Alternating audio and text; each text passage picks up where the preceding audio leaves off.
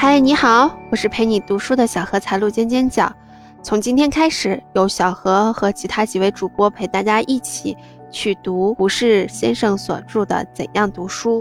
这本书，聚集了胡适、蔡元培、王元武、林语堂、丰子恺、朱光潜、马寅初等当时就令人瞩目，现在更是令人追怀的学者、文化人士。他们在读书的方法问题上。他们中有人提倡要系统，有人却认为兴趣是更加重要的。有人会从眼、口、心、手等部位的运用逐一叮嘱，有人则是将自己多年来孜孜不倦的苦读经验倾囊相授。同一本书，读懂的人他会觉得获取了智慧，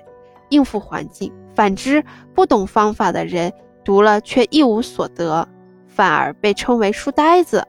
那这本书呢，是把我们国内闻名的学者、教授所发表的关于他们本人读书的经验汇聚起来，提供给读书的青年人参考。